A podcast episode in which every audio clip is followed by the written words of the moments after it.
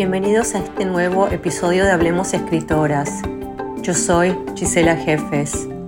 Nos encontramos en la sección Estéticas del Antropoceno, tres preguntas, una iniciativa que intenta ahondar en la experiencia creativa de autoras y artistas frente a la catástrofe climática y ecológica y reinstaurar, si es posible, una cultura del cuidado que nos reconecte.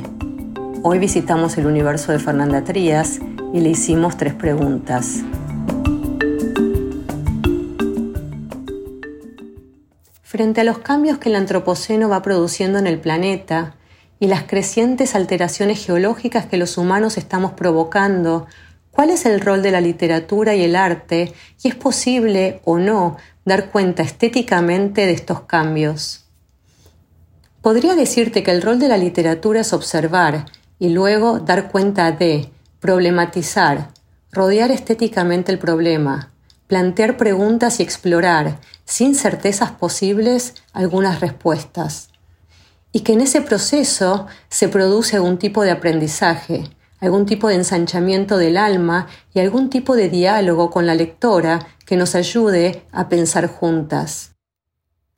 A veces yo misma lo creo, pero luego me digo que no, que se trata de un rol mucho más modesto en el que yo, como autora, estoy sola con la palabra y que al fin de cuentas escribir consiste en verter la angustia sobre el papel, la angustia sobre todo aquello que me interpela y me atraviesa, sobre todo aquello que me duele del mundo, lo que nosotras hacemos con él y lo que el mundo hace de nosotras.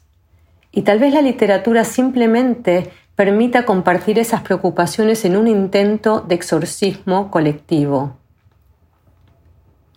Me viene a la mente este fragmento de Unamuno, de, del sentimiento trágico de la vida.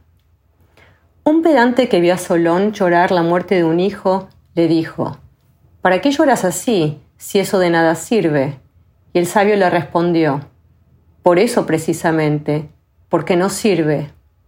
Y estoy convencido de que resolveríamos muchas cosas si saliendo todos a la calle y poniendo a luz nuestras penas que acaso resultasen una sola pena común, nos pusiéramos en común a llorarlas y a dar gritos al cielo, lo más santo de un templo es que es el lugar al que se va a llorar en común.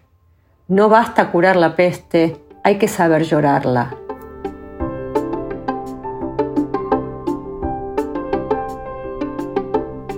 ¿Cómo visualizar, además de la crisis planetaria y el imaginario escatológico, nuevos mundos o mundos alternativos, tal como lo proponen escritores como Margaret Atwood cuando señala, las utopías van a volver porque tenemos que imaginar cómo salvar el mundo.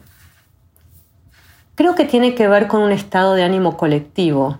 Es difícil pensar utopías cuando estamos apenas reconociendo el apocalipsis.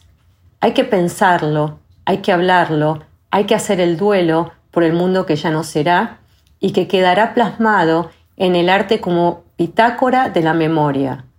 Pienso en la literatura como en los anillos de los troncos de los árboles. Cada anillo habla de un momento, de un tiempo acabado. Tal vez les toque a las próximas generaciones pensar esas alternativas, imaginar un mundo otro que nos permita solucionar el embrollo en el que nos metimos, a mí me cuesta pensar con optimismo y me cuesta imaginar una literatura que piense una utopía colectiva nacional, mucho menos regional, como las que soñaron en el pasado, porque el fracaso de la izquierda latinoamericana, una izquierda de más machista y mayormente no ecologista, ha dejado una herida y una desilusión. Habrá que pensar por fuera de eso, quizás a menor escala, pensarnos primero a escala individual, yo con el mundo, yo con los animales, yo con las plantas, a escala familiar, salirnos de los modelos tradicionales de familia y a escala comunitaria.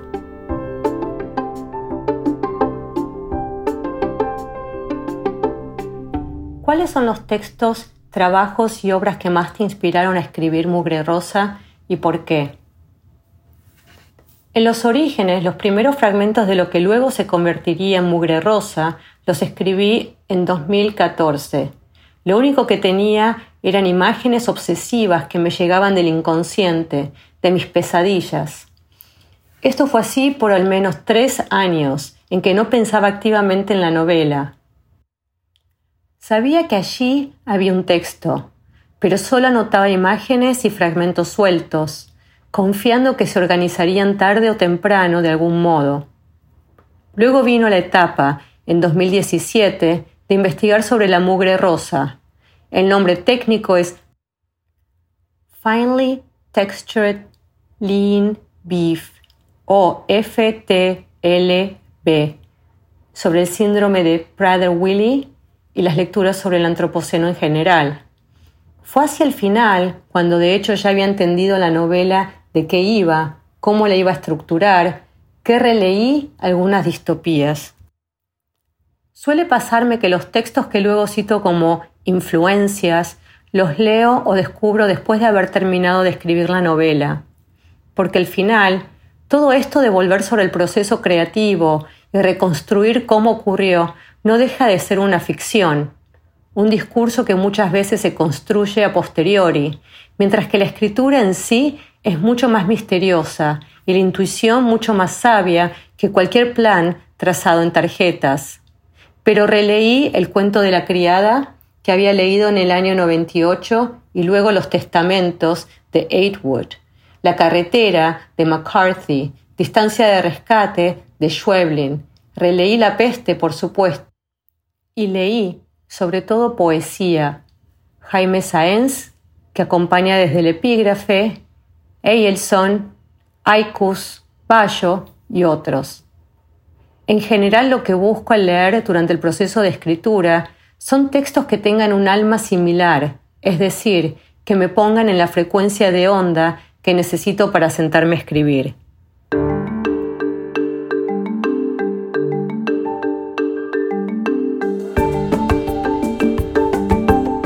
Les damos las gracias por acompañarnos en la sección Estéticas del Antropoceno, tres preguntas. Gracias también a todo el equipo de Hablemos Escritoras, quienes nos ayudan a difundir estas reflexiones, a los editores y a quienes trabajan en la producción, a Fernanda Trías por compartir sus respuestas con nosotras. Desde el estado de Texas, en la ciudad de Houston, les dejo un saludo muy agradecido.